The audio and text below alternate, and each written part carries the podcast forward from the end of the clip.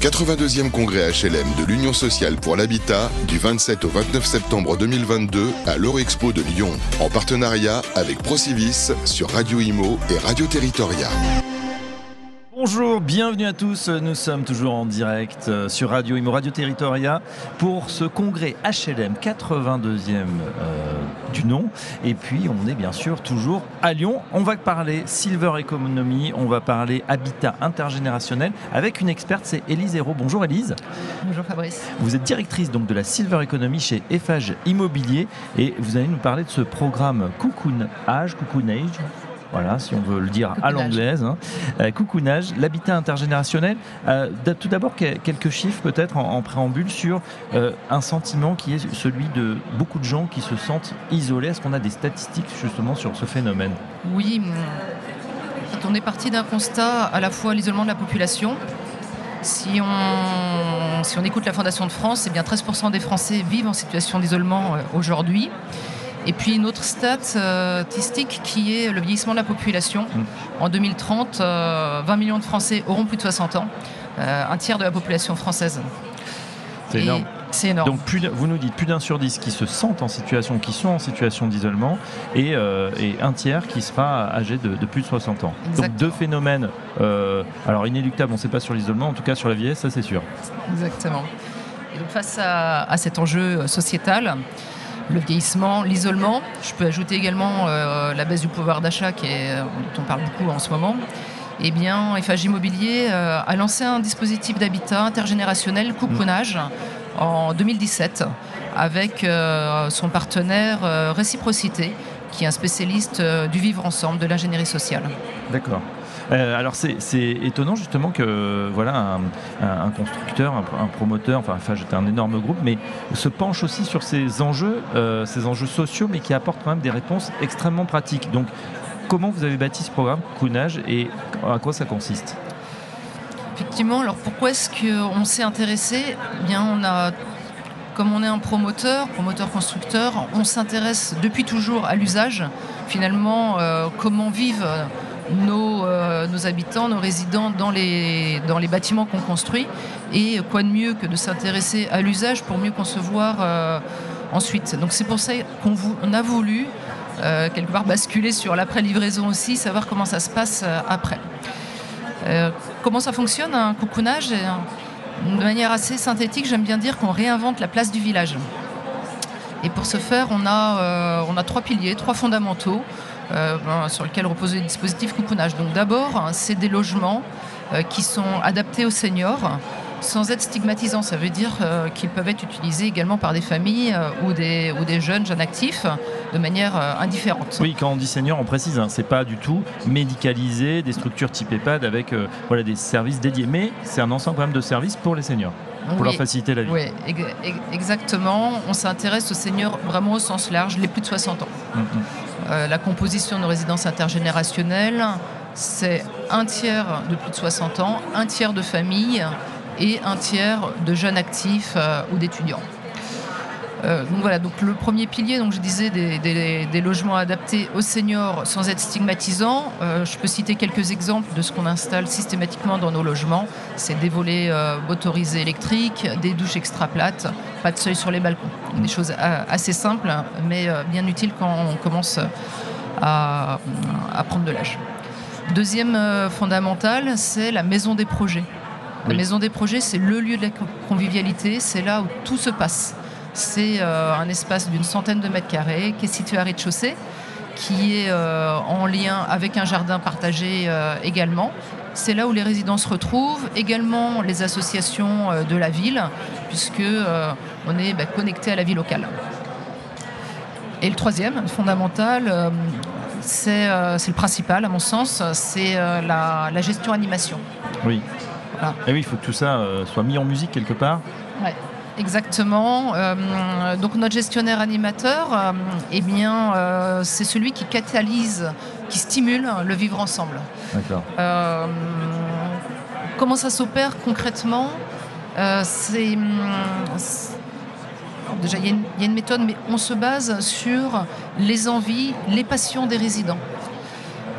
c'est autour de ces passions que se créent des projets. Voilà, c'est pour ça qu'on l'appelle la maison des projets que les rencontres s'initient, que la glace est brisée Mm. et que l'entraide arrive, que les amitiés se créent. Un exemple justement concrètement, euh, qu'est-ce que bah, ça peut être? Concrètement, euh, bah, pas plus tard qu'il y, a deux mois, j'étais à l'inauguration euh, du coucounage de, Bordeaux. Oui.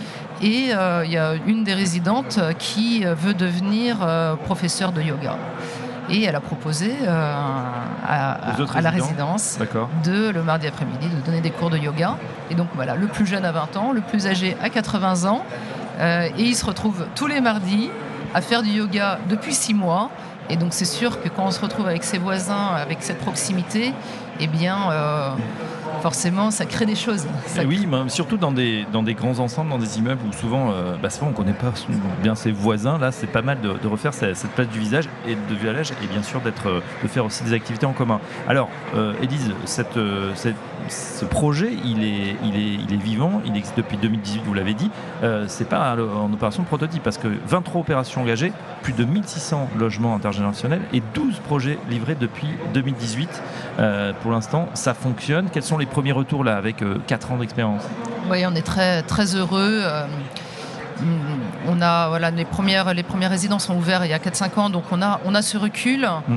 euh, c'est que des belles histoires c'est beaucoup d'entraide beaucoup de connaissances ce qui est intéressant le recul on, on, on, a mis en place des mesures d'impact, donc avec notre partenaire qui, assure euh, la gestion d'animation, l'accompagnement.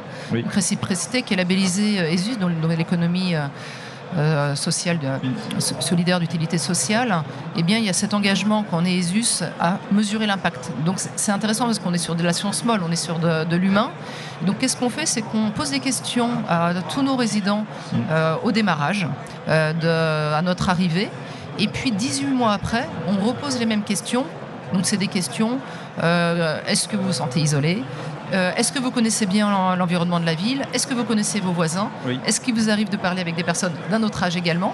Et donc ça permet de montrer, euh, on a ces facteurs d'évolution et puis on leur pose la question est-ce que vous pensez que euh, la maison des projets, le dispositif coucounage a contribué à améliorer euh, ce sentiment par rapport au démarrage? Et donc on a des, on a des, voilà, on a des taux de, réponse à 80-90%, montrant l'impact positif qu'a eu, euh, eu les dispositifs.